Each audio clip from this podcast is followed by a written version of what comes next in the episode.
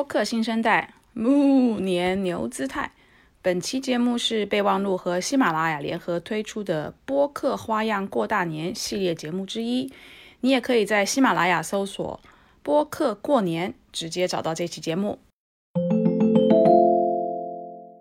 很多人在地铁上之前不听播客，是因为太吵了。你要把音量调得非常非常的高，你听不清楚。戴上降噪耳机之后，你是可以听清楚的。大家对内容的上限其实是没有止境的。我厌烦了，你赶紧来逗我呀！就这种感觉。我觉得就是抓住自己的热情吧，先尝试起来。我觉得尝试起来比想半天不动都要更加重要。你好，我是 Bessy 李倩玲，目前身份是一位投资人。过去三十年，我的职业生涯跨越海峡两岸，几乎都在和广告行销行业打交道。我把自己的商业观察和思考记录下来，通过这本备忘录分享给大家。同时，欢迎你关注我们播客节目的微信公众号“备忘录加加减符号的加”，期待与未曾谋面的你有更多的交流，一起走进每一个正在发生的商业现场，探索有趣的故事。大家好，我是 Bessy，新年快乐！今天这一期是我们的新年愿景的特别节目。每一期我会邀请一位嘉宾来分享他们在经历了不平凡的2020年之后，聊聊他们各自的状态及生活态度，以及接下来这一年都准备做些什么。这次新年愿景特辑呢，承载了我和各位嘉宾对新年的期许，也希望从当中能够引发大家的思考。如果收听的过程当中你有任何的感想或者想说的，都欢迎在评论区留言给我们。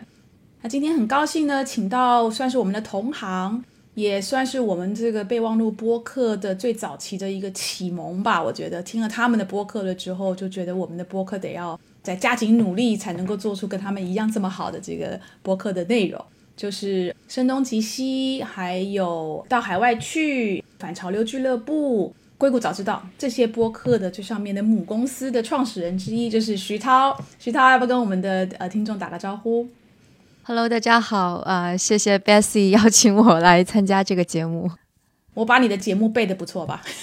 我没有看任何稿，哦，特别谦虚，我都不好意思了，就说说的我都不太好意思了。我觉得你才是前辈嘛，对吧？没有没有没有，在播客这个领域，真的跟你们的节目学了很多。你们的节目都是我的必听的这个节目，非常喜欢你们的内容，而且你们的几个几档播客的内容都都很不太一样，就几乎没有什么太多重叠的，所以我觉得这个很很不简单。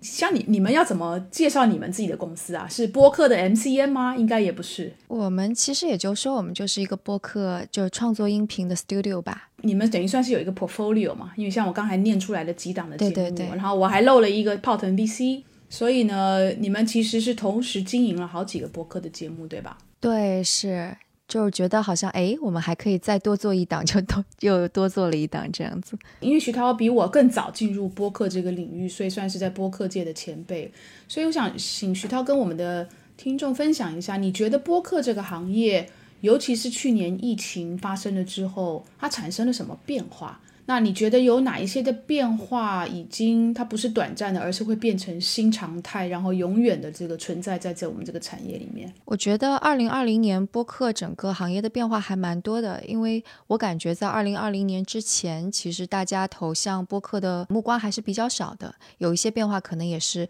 听众会缓慢的变多啊，或者是做播客的人又缓慢的变多，是一种非常缓慢的状态。但是在二零二零年。从年初一直到年末，我是看到，首先是各大平台可能都会有一些动作，像三四月份的时候，四月份的时候，小宇宙上线了，然后其实是带来了一波大家听播客的热潮，而且大家一下就说，哎，原来还可以听播客，其实是体验蛮好的一种，就是有有这样的一个工具。然后在那之后，你就会看到，像无论是喜马拉雅，还有腾讯 TME，呃旗下的 QQ 音乐。酷我畅听，还有网易云，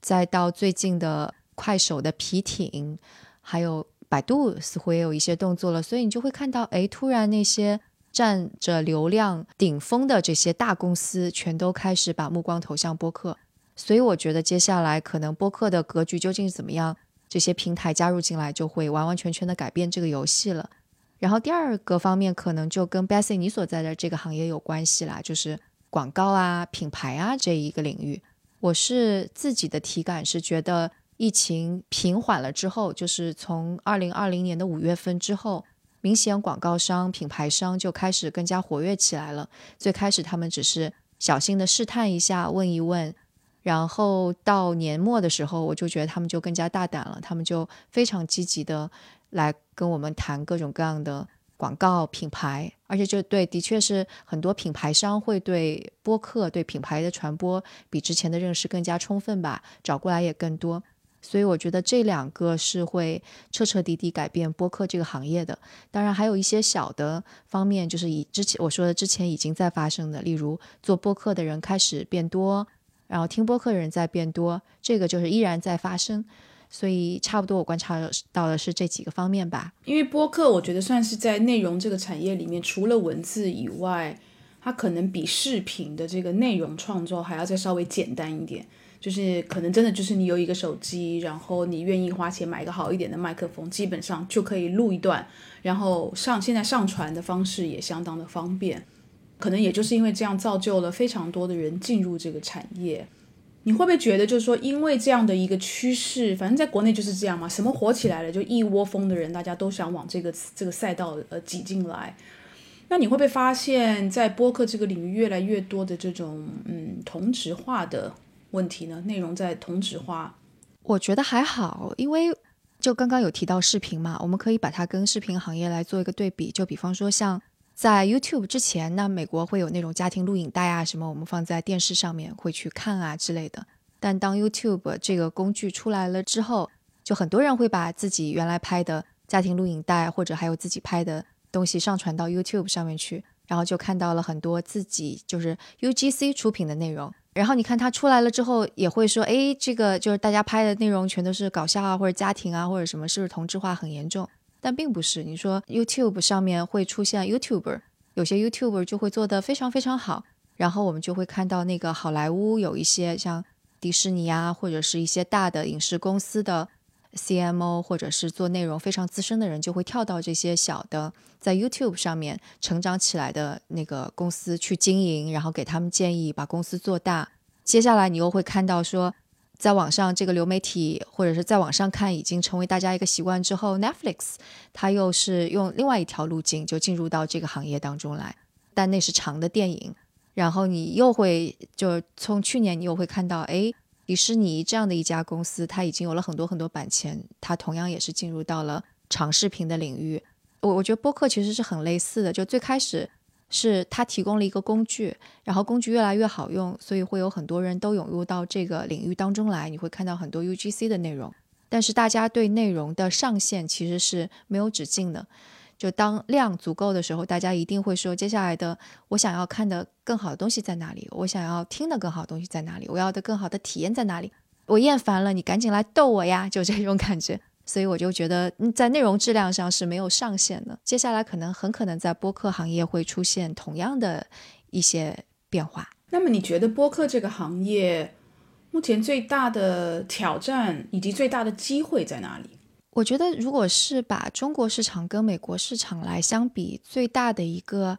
挑战和不同的地方是关于人才的方面，因为。我观察到美国的播客市场，它的内容形式很多元，它的人才储备很充足，是因为它从 broadcast 就广播时代到 podcast 时代其实是连贯的，就包括广告商的一些投放的行为逻辑跟模式，其实也是比较连贯的。这是因为可能美国的广播市场其实它也有像基金会啊、NPR 啊这样子的。更加只重内容质量的这样子的呃制作机构在这里，同时也会有非常市场化的这一部分在这里。但这个逻辑在中国就不是太一样。中国可能在广播时代，它更加去重，无论是 storytelling 啊，或者新闻制作呀这些的，都会偏少一些。更多的可能就几类吧，一个是新闻快讯类的，一个是类似于在路上陪大家聊聊天的那种。还有就深夜电台，或者还有就是故事类的，就是讲个评书啊、说个书啊这一类的，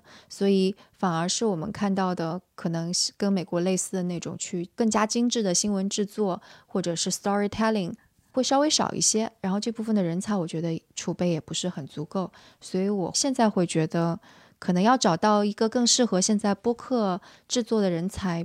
并没有像在美国那么多，所以我觉得这是一个挺大的挑战。嗯，当然，就是说到就这个断层，就之前我们会说，美国的广告商顺理成章的就从投广播变成了投 podcast 这个行为模式，在中国可能会慢一点。但既然刚刚有说到二零二零年后半年，好像慢慢开始好起来了，所以我就觉得这不是一个特别特别大的挑战吧。美国那边就他们很多的媒体的或是媒介的进程是循规蹈矩，然后。慢慢慢慢一步一步的这样子发展，所以他们的用户的整个历程也是这样的一个经历。可在中国，因为改革开放四十年以来，很多事情都是用就是那种跳跃的方式在在成长，所以呢，可能某比如说以 radio 这个媒体好了，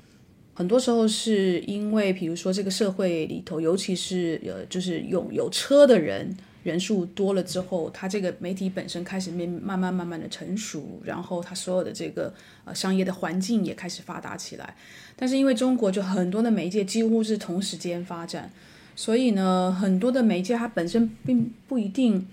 够已经达到一个所谓的成熟的阶段，它马上又又遭到另外一个新的媒体的冲击。那用户的习惯也是这样，所以才造就了很多在国内就是很多时候会是昙花一现的那种。会不会代表 播客可能很有可能也是一个昙花一现的媒介呢？你觉得？那我们就要看接下来技术发展怎么样吧。当你说可能中国的发展是把人家一百年的压缩在四十年当中，那很有可能就的确是我们刚刚学到了人家可能啊用家庭摄影机拍东西的这个阶段，但迅速的我们就进入到了用手机来拍东西，那很有可能就是用家庭摄影机来拍录像的这个会被压缩。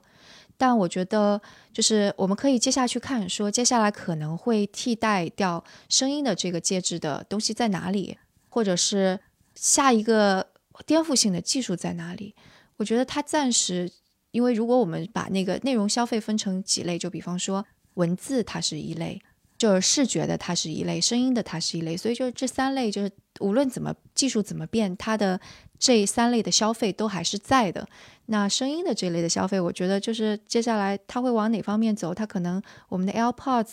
更加的真无线，然后更加的降噪，更加的智能。但是人们对这一块内容的消费会迅速的要跳跃过去吗？就这个，我并不觉得会发生。所以这个我不是特别担心，但是可能短视频它是不是会 昙花一现，我就不敢说了，因为我觉得的确它已经突然到了一个很饱和的阶段。所以刚你你听到的一个是文字，一个是视觉，一个是声音，这三个赛道感觉起来，声音这个赛道是稍微比较没有那么拥挤的，对吧？嗯，对，我觉得它可能也是跟刚刚说的那个技术的有关系，因为你看，像在 PC 的时代，其实。更好的应该是用视觉来体现的嘛，你你不太方便搬着电脑到处走，所以你会看到在那上面涌现出了新的媒体、新的文字媒体的形式，就比方说网站啊之类的，然后也会出现了那个视频的，就是 YouTube，它就是一个 PC 时代的。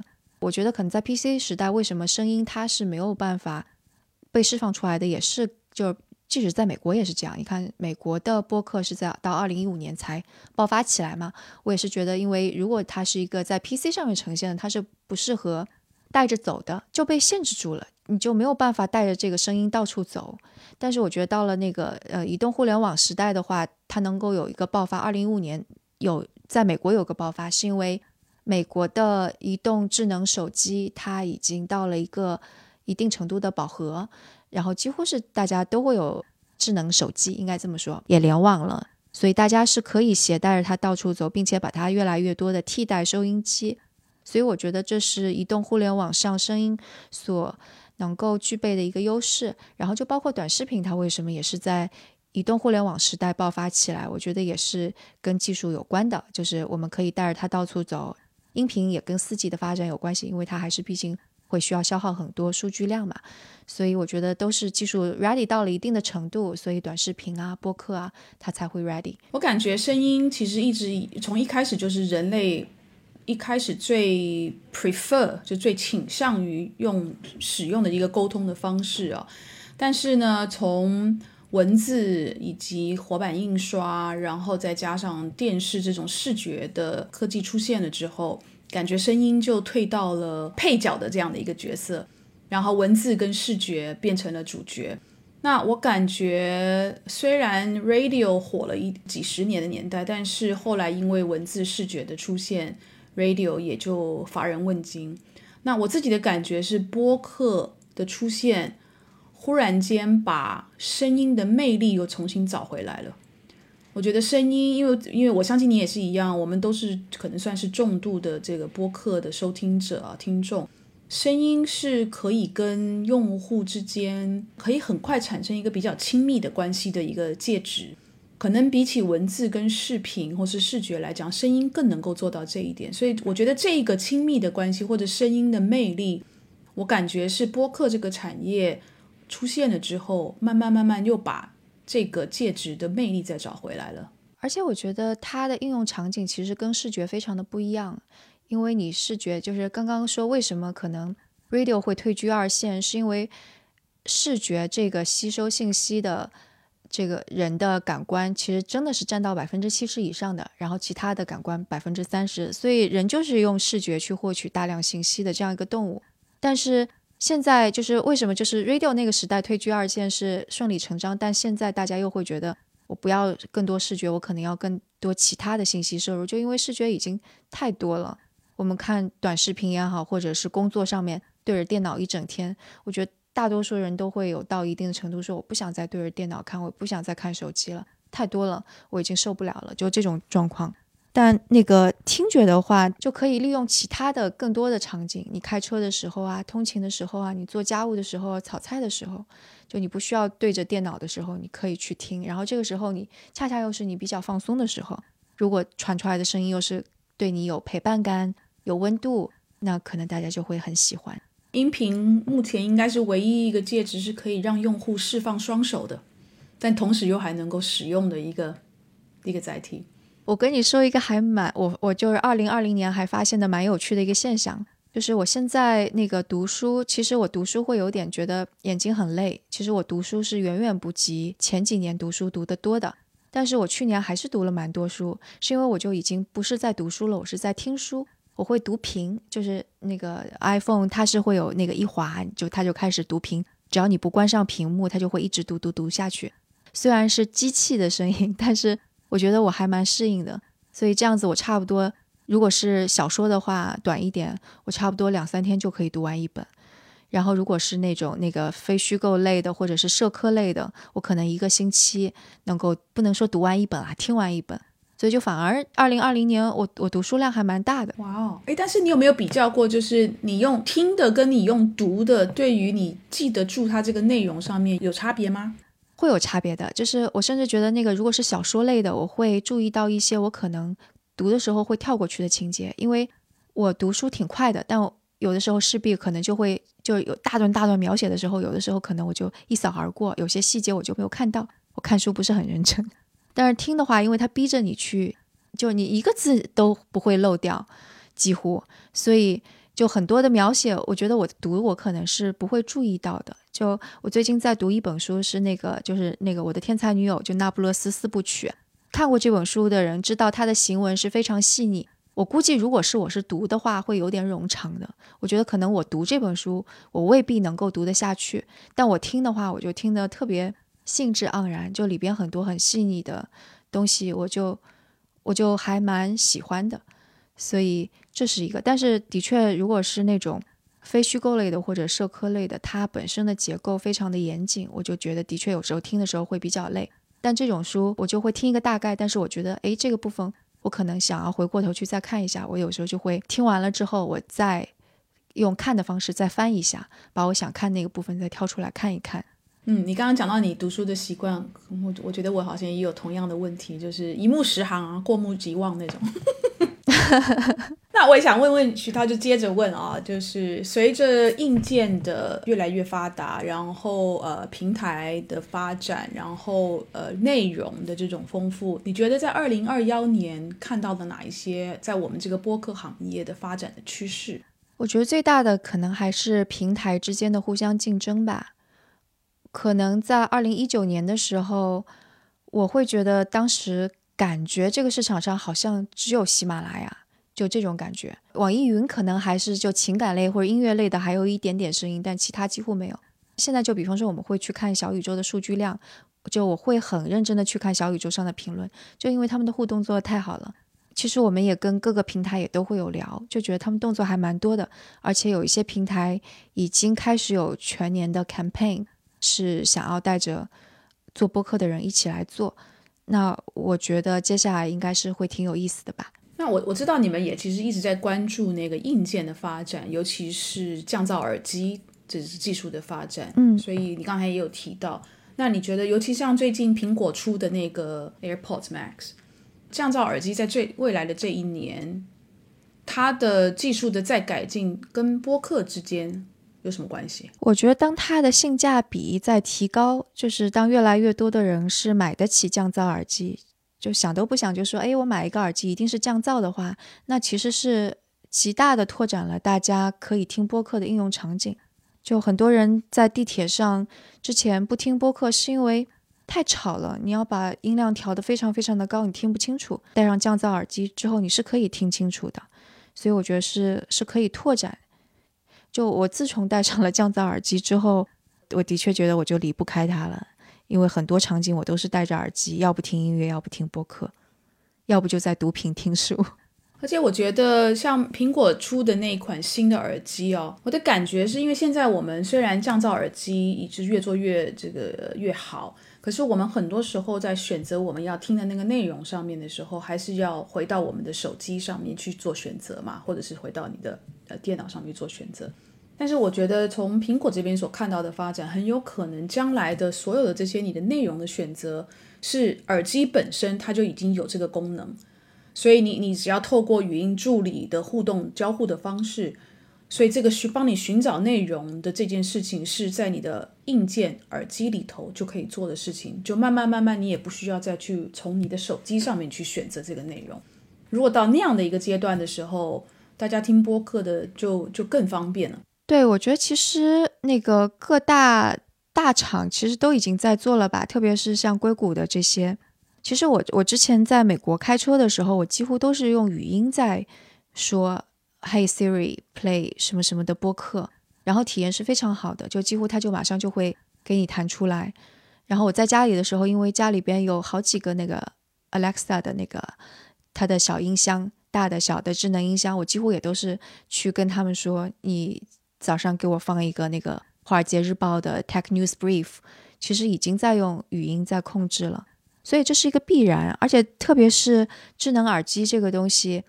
当它降噪又做得很好，它又时时刻刻待在你的耳朵上。现在可能还是它的降噪耳机塞在你耳朵里，你可能戴的时间长了还是有点不舒服。但我觉得它以后肯定是会越做越感觉好像你没有带带东西的感觉一样的。那它这个语音交互会变得非常的顺畅。这个就是其实前几年硅谷就一直在说。是不是未来语音它就是一个交互的入口？我觉得这绝对是一个未来啦。那你回到国内了之后，你有用国内的这些语音助理，什么小爱同学啊、小度啊，就是你在国外的习惯，回到了国内之后，你也用国内的这些语音助理来帮你去寻找你想听的播客内容吗？我遇到了很大的障碍，就是首先障碍并不是我用他们来找播客这个事情。而是我有点担心那个隐私泄露，所以其实我家虽然有小爱同学，但是后来我就没有用的，就这是我的一个担忧。然后最近在开车的时候听播客，其实我遇到了一个很大的困扰，也是造成我听播客越来越少的一个原因，就是在美国，如果我用 Google Map 做导航，我用 Apple Podcasts 听播客，这是我常用的配置，所以我开到哪里，然后 Google Map 说给我一个导航的语音提示的时候。Apple Podcasts 其实它是会倒退到它语音提示之前的几秒的时间，这样我其实是不会漏掉任何信息的，所以我听到的依然是一个非常连贯的一个播客。但是很糟糕的是，就是到了国内，我我觉得可能我不知道这个是 App 之间没有打通呢，还是其实是有一些问题。我今天还问了那个小宇宙的朋友呢，然后他说他去问了，在中国就是本来导航的信息就特别密集，就前方有摄像头啊。在他做语音提示的时候，播客任何一个平台并不会停下来，他还是在说，所以我很经常就漏掉了大段的信息，这个就感觉好像体验不是特别好。但是这个又是在开车的情况下，就并不是在家用的情况下，开车的这个体验听播客是没有那么好的。但家用我又担心 privacy 的问隐私的问题，所以我又没有用智能音箱，就感觉没有办法做比较了。嗯哼。有意思，我我在开车的时候，如果我要用导航，我基本上是不开播客的。知道，哎，我下次可以试试看，这个他们中间是怎么互相干扰。他如果能够停下来的话，甚至他不需要倒退到就是语音播报前的几秒，我都可以接受。但他就一直在说，然后导航也一直在说，我就觉得，哎，天哪，我什么都听不了了。那我接下来问你一个，是问你几个比较感性的问题啊。当下，呃，是谁让你？获得很大的启发，以及或者是说你你觉得你受这个人很大的影响的，不管是你个人，或者是说你现在在从事这个播客的这个行业。其实二零二零年我启发我的人很多，我感觉好像每次我做一个访谈，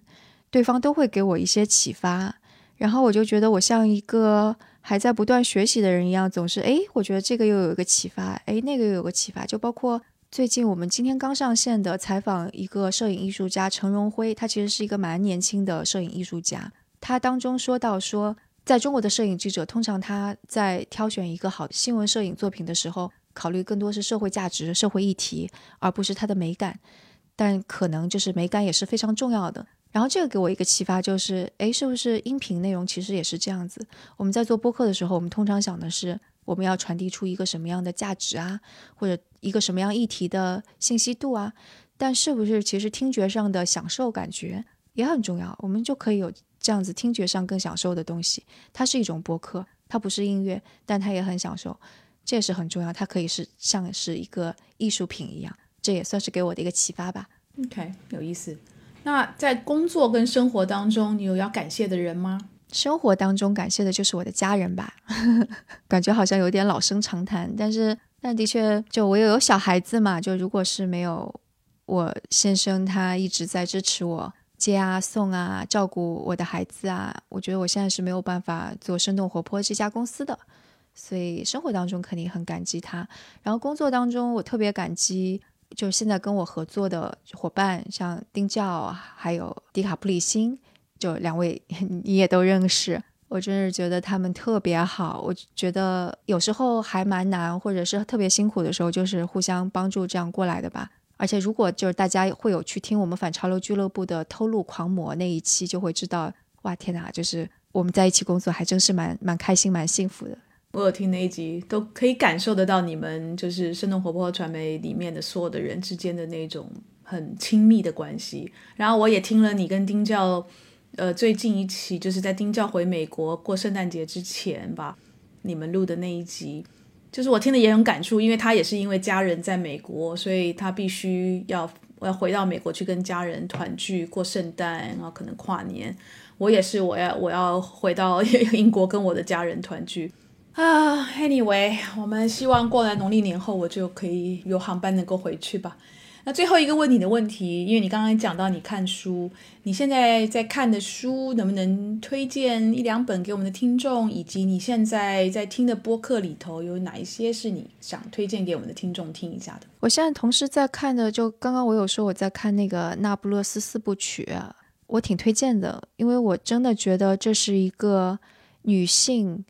的视角，非常非常坦诚，非常非常能够。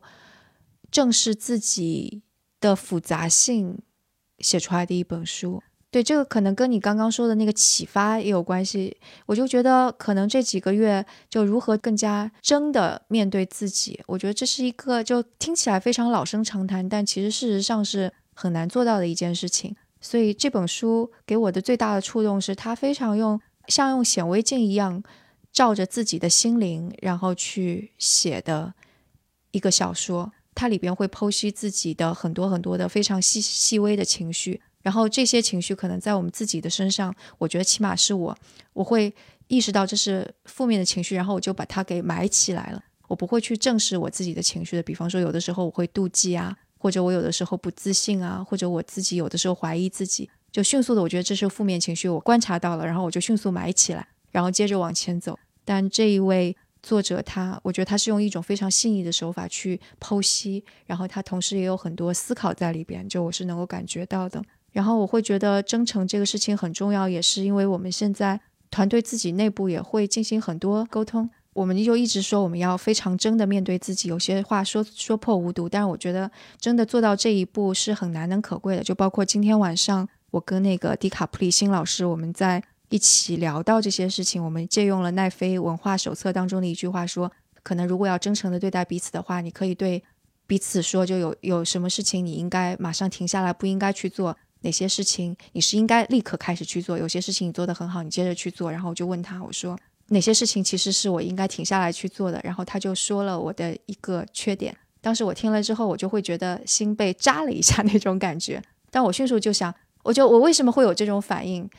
难道这不就是我没有去真诚的面对我自己吗？就他说出来，他是真诚对待我的，我也希望他真诚对待我。然后为什么说出来之后，我还是又会被扎一下？我会不会有直觉的反应，就是有点想要去为自己辩解？对他说的就是我有时候会为自己辩解。所以我的第一反应的确就是我要为自己辩解，但然后我就沉默了下来，我就感受了一下我自己不舒服的那种感觉。可能这就是，也许二零二一年的这个开头要 highlight 给我的一个关键词嘛，就是对待自己要很真，然后别人也也能够接受别人很真的对待自己。可能这本小说啊，以及我看的另外一本书就是奈飞文化手册，所以我们讨论的这个这一段话也是奈飞文化手册里边说的。可能就是他们 highlight 出来放在我面前的吧，所以这个也是对我的一个启发，也是我接下来会 push 自己去面对自己的一个东西。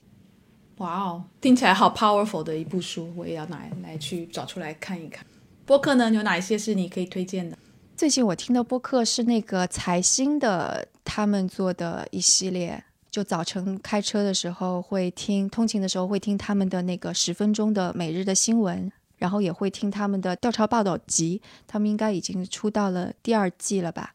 所以那个我觉得做的非常好，因为首先他们的背后是他们扎扎实实的调查报道，然后他们会有一些无论是记者讲述的还原，还是现场采访的还原，我觉得制作是蛮好的，就起码是在国内有扎扎实实调查的做出来的音频的内容是做的非常好的。所以我鼓励大家都去听，当然这个是要是要是要付费的，所以也鼓励大家去买吧。嗯，哦，我也来，我也不晓得他们已经出播客了，我也来去听听看。最后总结，因为我相信我们的可能听众里面是有人也希望能够进入播客这个领域的啊，不管是自己做一档播客的节目呢，或者是说跟别人合作，你会给他们什么建议呢？一个以一个这个播客行业的老司机，给到我我们大家什么建议？我觉得就是抓住自己的热情吧，先尝试起来。我觉得尝试起来比其他想想半天不动都要更加重要。当你开始做起来了，你肯定会发现一些问题，或者在有一些阻碍，那我们再去克服，甚至是也可以找我们这些已经开始在做播客的人，就是聊一聊啊。就现在做播客人很多嘛，大家都是。这个播客圈子大家彼此还是蛮友好的，所以基本上你找谁去问，其实都还是会愿意跟你聊的。所以我觉得先做起来，这就是我的建议。嗯，OK。那我们今天非常感谢徐涛，徐涛老师一个播客的老司机，给到我们的很多行业的观察，他自己的体会，然后推荐的非常好的书跟播客给我们听，然后还有给到所有想要进入这个播客领域的朋友们一个衷心的建议。那谢谢徐涛，感谢你的时间啊，多谢 Bessy，嗯，太感谢了，感谢邀请我参加这个节目，啊，谢谢，你讲的太好了，嗯，谢谢你的分享，嗯，多谢多谢。